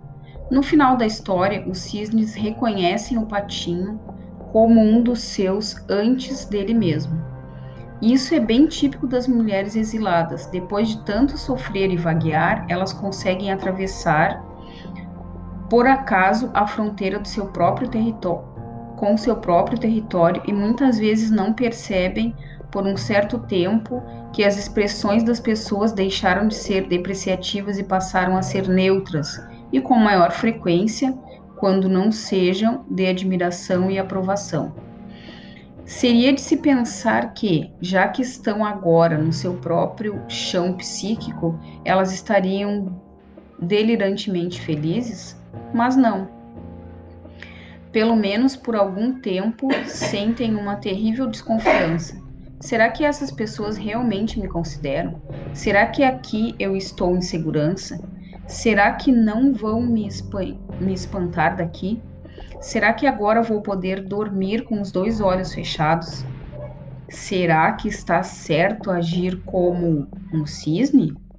Com o tempo, essas suspeitas são abandonadas e começa o próximo estágio da volta ao próprio eu. A aceitação da nossa própria beleza singular, ou seja, da alma selvagem da qual somos feitas. É provável que não exista uma medida melhor e mais confiável para se saber se uma mulher passou pelo status de, de patinho feio em algum ponto de sua vida ou durante toda ela do que sua incapacidade de aceitar um cumprimento sincero. Embora essa atitude possa ser uma questão de modéstia ou possa ser atribuída à timidez, apesar de muitíssimos ferimentos graves serem descartados cuidadosamente como nada mais do que timidez, é muito mais comum que a mulher evite um elogio gaguejando porque ele inicia um diálogo automático e desagradável na mente da mulher. Se você disser que ela é bonita, que sua arte é linda, ou se a elogiar por alguma coisa de que sua alma participou, que tenha sido inspirada por sua alma ou que esteja dela impregnada, algo na sua cabeça lhe diz que ela não merece o elogio e que você, que a está elogiando, é idiota por ter uma opinião dessas a seu respeito. Em vez de entender que a beleza de sua alma parece refulgente quando ela é ela mesma. A mulher muda de assunto e consegue assim roubar o sustento da, do self alma que se nutre de ser reconhecido. Portanto, essa é a função final da mulher exilada que encontra seu seu próprio grupo. Não só a de aceitar a própria individualidade, a própria identidade específica como um determinado tipo de pessoa, mas também de aceitar a própria beleza. A forma da nossa própria alma e o fato de que viver junto dessa criatura selvagem transforma a nós e a tudo que ela toca. Quando aceitamos nossa própria beleza, ela fica em perspectiva e nós deixamos de ser incomodados pela sua, pela sua percepção. Mas também não renunciaríamos a ela,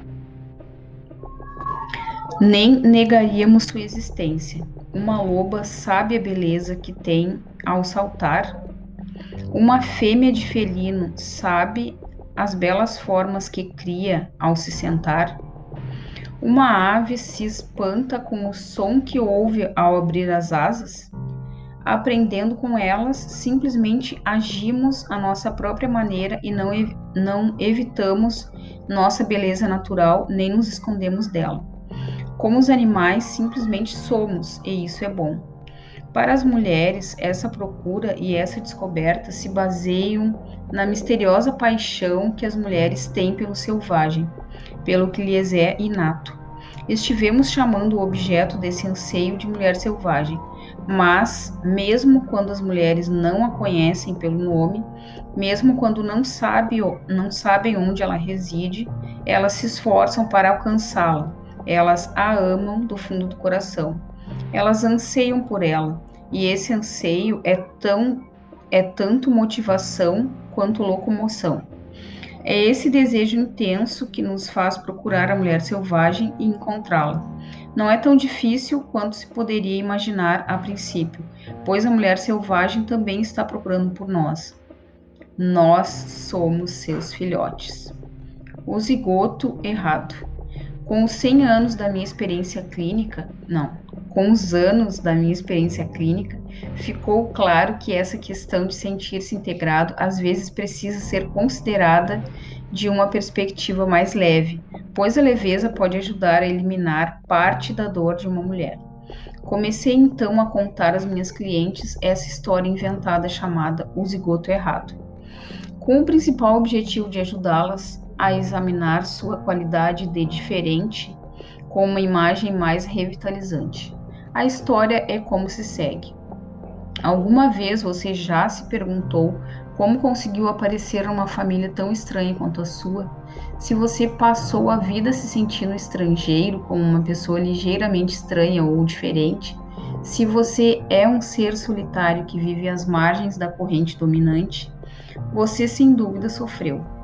No entanto, chega também a hora de remar para longe disso tudo, de experimentar um panorama diferente, de migrar de volta à terra da sua própria gente. Que não haja mais sofrimento, que não haja mais tentativas de descobrir em que você errou. O mistério da razão pela qual você nasceu na família em que tenha nascido acabou. Finis está encerrado.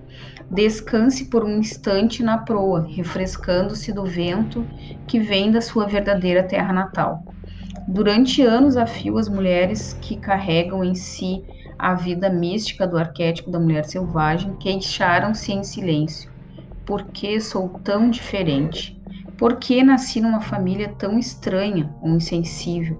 Onde quer que suas vidas pretendessem se expandir, havia sempre alguém a espalhar sal na terra para que nada lhe crescesse.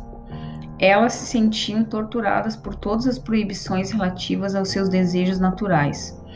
Se eram filhas da natureza, eram mantidas entre quatro paredes. Se eram cientistas, diziam-lhes diziam que deve, deviam ser mães. Se queriam ser mães, diziam-lhes que então era melhor que se adaptasse perfeitamente ao papel. Se queriam inventar algo, diziam-lhes que fossem práticas. Se tinham vontade de criar, diziam-lhes que o serviço doméstico nunca termina. Às vezes elas tentavam se adequar a qualquer padrão que estivesse na moda, sem perceber até bem mais tarde o que realmente queriam, como precisavam viver. E então, a fim de ter uma própria a, a fim de ter uma vida própria, elas passavam pelas dolorosas amputações de abandonar suas famílias, seus os casamentos que pelo juramento deveriam ser até a morte, os empregos que deveriam ser trampolins para algo mais neutralizante, embora bem embora mais bem remunerado deixaram sonhos espalhados pela estrada inteira. Com frequência, as mulheres eram artistas e estavam tentando ser sensatas ao dedicar 80% de seu tempo a algum trabalho que abordasse diariamente suas vidas criativas. Embora as situações sejam inúmeras, um aspecto permanece constante. Desde muito cedo elas eram, eram identificadas como diferentes, com uma conotação negativa. Na realidade, eram pessoas apaixonadas, especiais, curiosas ou em pleno uso de suas mentes instintivas. Portanto, é claro que a resposta a por que comigo? Por que essa família? Por que sou tão diferente? É que não há resposta para esse tipo de pergunta. Mesmo assim, o ego precisa ruminar alguma coisa antes de soltar, e proponho três respostas de qualquer maneira. A analisanda pode escolher a que preferir, mas tem de escolher pelo menos uma. A maioria opta pela última, mas qualquer uma serve. Prepare-se. Eilas. Nascemos do jeito que nascemos e nas estranhas famílias a que pertencemos. 1. Um, porque sim. Quase ninguém acredita nessa. 2. O self, o self tem um planejamento e nossos cérebros de ervilha são ínfimos demais para desvendá-los. Muitas consideram essa ideia atraente. Ou 3. Por causa da síndrome do zigoto errado. Bem, é, pode ser, mas o que é isso afinal? Sua família considera uma alienígena. Você tem penas, eles têm escamas.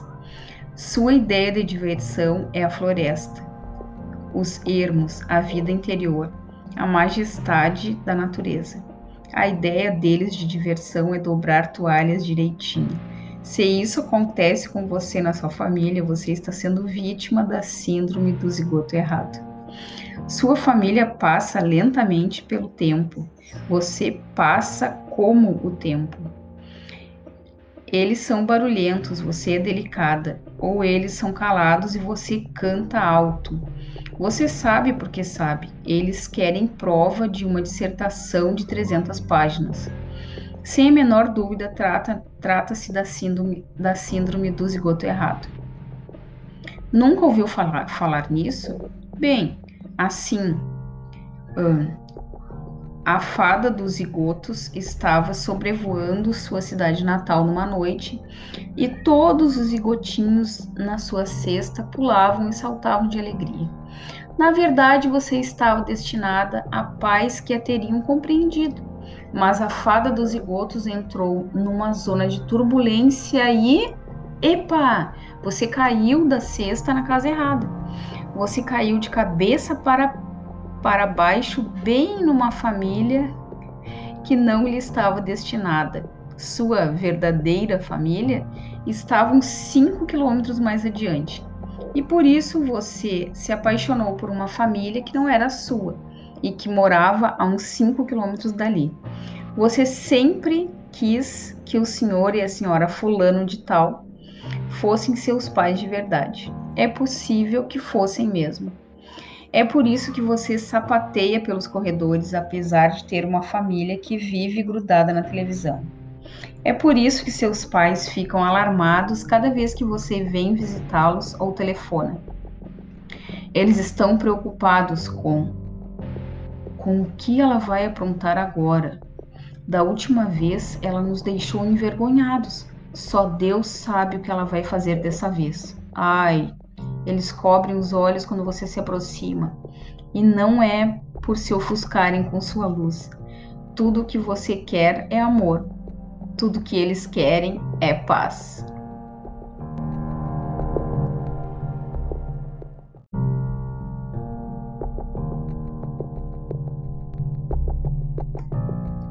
Os membros da sua família, por seus próprios motivos, em virtude das suas preferências e da sua, da sua inocência, de danos sofridos, da sua constituição, da sua doença mental ou ignorância cultivada, não são tão hábeis para serem espontâneos como o inconsciente. E é claro que sua visita invoca o arquétipo do trickster, o que agita as coisas. E assim antes mesmo que vocês se sentem à mesa, ela já está dançando por ali, louca para deixar cair um fio de cabelo no ensopado da família. Apesar de não ser sua intenção irritar a família, eles ficarão irritados do mesmo jeito. Quando você aparece, tudo e todos parecem enlouquecer. É um sinal inequívoco dos zigotos errados na família o fato de os pais se sentirem ofendidos o tempo todo quando os filhos têm a impressão de que nunca vão conseguir fazer nada certo. A família não selvagem tem apenas um desejo, mas o zigoto errado jamais consegue vislumbrar qual seja ele e, se consegue, seu cabelo se arrepia formando pontos de exclamação. Prepare-se, vou lhe contar o grande segredo. Eis a coisa misteriosa e tremenda que eles realmente, realmente querem de você. Os não selvagens querem coerência. Querem que você seja hoje exatamente a mesma que foi ontem. Querem que você não mude com o passar dos dias, mas que permaneça como nos, no início dos tempos. Pergunte à família se eles querem coerência e eles darão uma resposta afirmativa. Em tudo, não, eles dirão. Somente naquilo que importa. Quaisquer que sejam as coisas que importam no sistema de valores deles, elas sempre serão inaceitáveis para a natureza selvagem das mulheres. Infelizmente, aquilo que importa para eles não combina com aquilo que importa para a criança selvagem. A coerência nas atitudes é uma expressão impossível para a mulher selvagem, pois sua força está na sua capacidade de adaptação à mudança, à sua inovação, na dança, nos uivos, nos rosnados, na sua vida instintiva profunda, na sua dança criadora. Ela não revela a incoerência pela uniformidade, mas sim pela vida criativa, pela percepção, pela rápida captação, rápida captação de imagens, pela flexibilidade e destreza coerentes. Se tivéssemos de identificar um aspecto que faz da mulher selvagem o que ela é, seria sua capacidade de resposta. A palavra resposta vem do termo latino prometer, garantir, e esse é o seu forte. Suas respostas cheias de percepção e habilidade são uma promessa e garantia coerentes para com as forças criadoras, sejam elas doentes, o diabrete que se esconde por trás da paixão, sejam elas a beleza, a arte, a dança ou a vida. A promessa que ela nos faz não são a promessa que ela nos faz, se não a contrariarmos, é que ela nos fará viver ela nos fará viver plenamente com sensibilidade e coerência. Dessa forma, o zigoto errado dá sua fidelidade, não à família, mas ao seu self interior. É por isso que ela se sente dividida. Sua mãe loba está segurando seu rabo, sua família concreta prendeu seus braços. Não demora muito e ela está gritando de dor, rosnando e mordendo a si mesma e aos outros para afinal ficar calma, ficar numa calma mortal. Quando se olha nos seus olhos, vence ojos del cielo, olhos vazios, os de uma pessoa que não está mais ali. Embora a socialização para as crianças seja importante, matar a criatura interior é matar a criança. Os habitantes da África Central consideram que ser duro com uma criança faz com que a alma se afaste do corpo, às vezes só alguns metros, outras vezes a distância, a distância de alguns dias de caminhada. Apesar de as necessidades da alma da criança deverem ser equilibradas com sua necessidade de segurança e cuidados físicos, bem como com noções cuidadosamente examinadas de do comportamento civilizado, sempre me preocupo com aquelas que são bem comportadas demais. Elas muitas vezes têm aquela expressão de alma fraca nos olhos. Alguma coisa não está certa. Uma alma saudável parece brilhante por trás da persona a maior parte dos dias. E nos outros arde como chama. Como o dano é sério, a alma foge desculpa, quando o dano é sério, a alma foge. Às vezes ela vai vagueando ou correndo assustada e vai longe, e vai tão longe que são necessários agrados magistrais para fazer com que volte. Muito tempo deverá se passar antes que uma alma dessas sinta confiança suficiente para voltar, mas a tarefa não é impossível. Um resgate desses exige, exige alguns ingredientes: uma honestidade aberta, energia, ternura, carinho, um exame de raiva e humor. Combinados, esses elementos compõem uma canção que chama a alma de volta para casa. Quais são as necessidades da alma? Elas residem nos reinos, nos dois reinos da natureza e da criatividade. Nesses reinos vive na Ashzai, a mulher aranha, a deusa da criação do povo navarro, que dá proteção psíquica a quem a procura. Ela se encarrega de ensinar a alma tanto a proteção quanto o amor à beleza.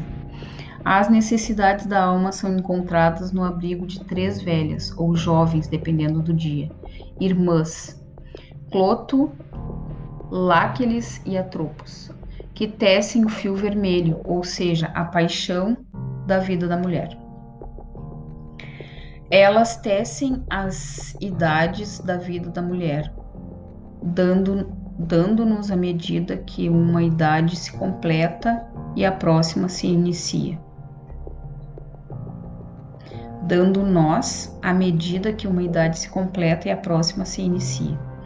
Elas se encontram nos bosques dos espíritos das caçadoras, Diana e Ártemis, duas mulheres lobas que representam capacidade de caçar, farejar e rastrear, ras, resgatar, desculpa, aspectos da psique. As necessidades da alma são governadas por Coatlic, a deusa azteca da autossuficiência feminina que dá luz de cócoras, direto nos pés. Ela dá lições sobre a vida da mulher solitária. Ela é uma fazedora de bebês, o que significa novos potenciais de vida, mas é também uma mãe da morte que usa caveiras na saia.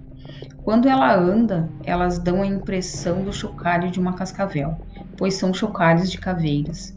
E como os chocalhos de caveiras têm o som da chuva, por meio da ressonância simpática, eles atraem a chuva para a terra. Ela é protetora de todas as mulheres solitárias e daquelas que são tão mágicas, tão cheias de ideias e pensamentos poderosos que precisam viver no limiar do fim do mundo para não deslumbrar demais a comunidade. Coatlic é protetora especial da mulher exilada. Qual é o, o alimento básico para a alma? Bem, ele difere de uma criatura para outra. Seguem-se, porém, algumas combinações. Considerem-nas uma macrobiótica psíquica. Para algumas mulheres, o ar, a noite, o sol e as árvores são necessidades vitais. Para outras, somente as palavras, o papel e os livros conseguem saciá-las. Para outras ainda, a cor, a forma, a sombra e o barro são requisitos absolutos. Algumas mulheres precisam saltar, inclinar-se, correr, pois suas almas amam a dança. Ainda outras só querem a paz de se recostar numa árvore. Há mais uma questão a tratar. Os zigotos errados aprendem a sobreviver. É difícil passar anos a fio na companhia de quem não pode nos ajudar a florescer. Ser capaz de dizer que sobrevivemos é um feito, para muitas, o poder está na própria palavra. No entanto, chega uma hora do processo de formação da identidade em que a ameaça, o trauma, já faz parte do passado. É então que se passa ao próximo estágio da sobrevivência, a cura e ao desenvolvimento futuro. Se permanecermos no estágio de sobreviventes sem avançar para o desenvolvimento, estaremos nos limitando reduzindo nossa energia para nós mesmas e nosso poder no mundo a menos da metade. Uma mulher pode sentir tanto orgulho de ter sobrevivido a esse sentimento, prejudique que esse preju é, uma mulher pode sentir tanto orgulho de ter sobrevivido que esse sentimento prejudique seu desenvolvimento criativo futuro.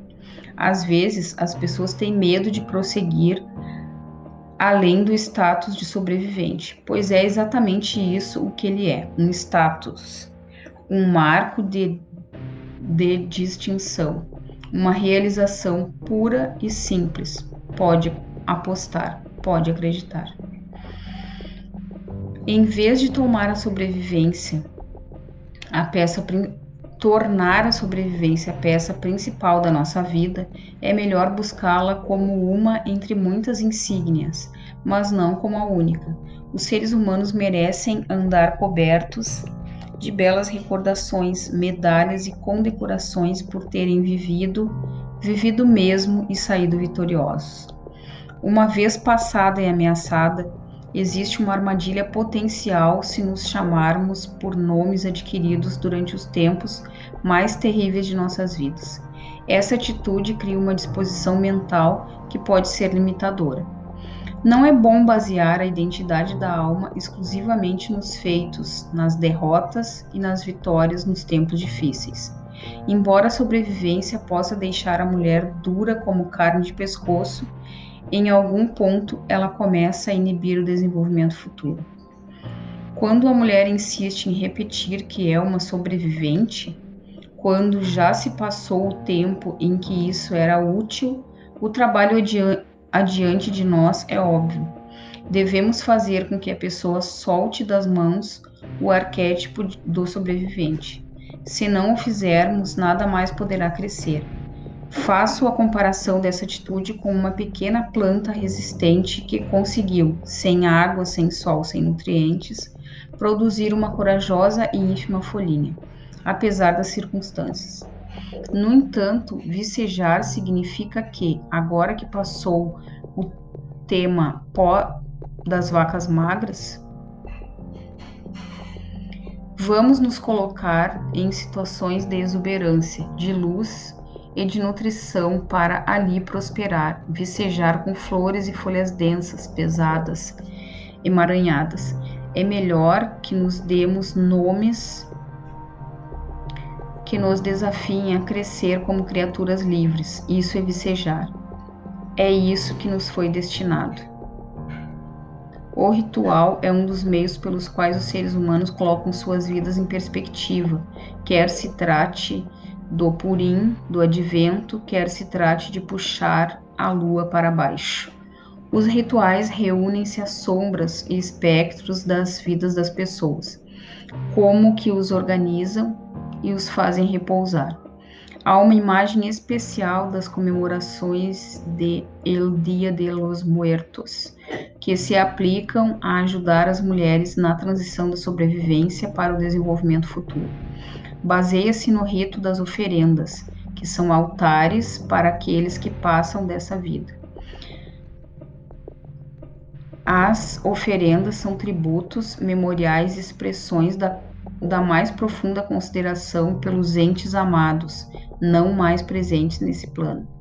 Descobri ser útil para muitas mulheres o ato de fazer uma oferenda à criança que elas um dia foram, à guisa do reconhecimento do heroísmo da criança. Algumas mulheres escolhem objetos escritos, roupas, brinquedos, recordações de acontecimentos e outros símbolos da infância que serão incluídos. Elas arrumam a oferenda ao seu modo, ao seu próprio modo, contam a história que acompanha ou não e depois deixam aquilo arrumado enquanto quiserem é a comprovação de seu passado de, de dificuldades, de garra e de triunfo sobre a adversidade. Essa maneira de olhar o passado surte alguns efeitos. Ela proporciona perspectiva, uma interpretação compassiva dos tempos passados ao exigir aquilo que a pessoa vivenciou, o que foi feito daquilo, o que é admirável. É o fato de admirar o feito em vez de vivê-lo que liberta a pessoa. Continuar a ser criança sobrevivente depois da hora para tal representa um excesso de identificação com o arquétipo danificado. Perceber o dano e, mesmo assim, registrá-lo na memória permite que se passe ao desenvolvimento futuro. Vicejar é o nosso destino na Terra. Vicejar não apenas sobreviver. É o nosso direito inato na qualidade de mulheres. Não se encolha nem recue se for chamada de ovelha negra, de indisciplinada, de loba solitária. Quem tem a visão lenta diz que o rebelde é uma praga para a sociedade. No entanto, ficou provado com o passar dos séculos que ser diferente significa estar no limite, significa ser praticamente garantido que essa pessoa vá fazer uma contribuição original, uma contribuição útil e espantosa à sua cultura. Ao procurar conselhos, jamais dê ouvidos aos tímidos de coração. Seja gentil com eles, Cumule-os de bênçãos, tente incentivá-los, mas nunca siga seus conselhos. Se você alguma vez foi chamada de desafiadora, incorrigível, saliente, esperta, insubmissa, indisciplinada, rebelde, você está no caminho certo. A mulher selvagem está por perto. Se você nunca foi chamada de nada disso, ainda dá tempo. Ponha em prática sua mulher selvagem. Anda-lhe, insista.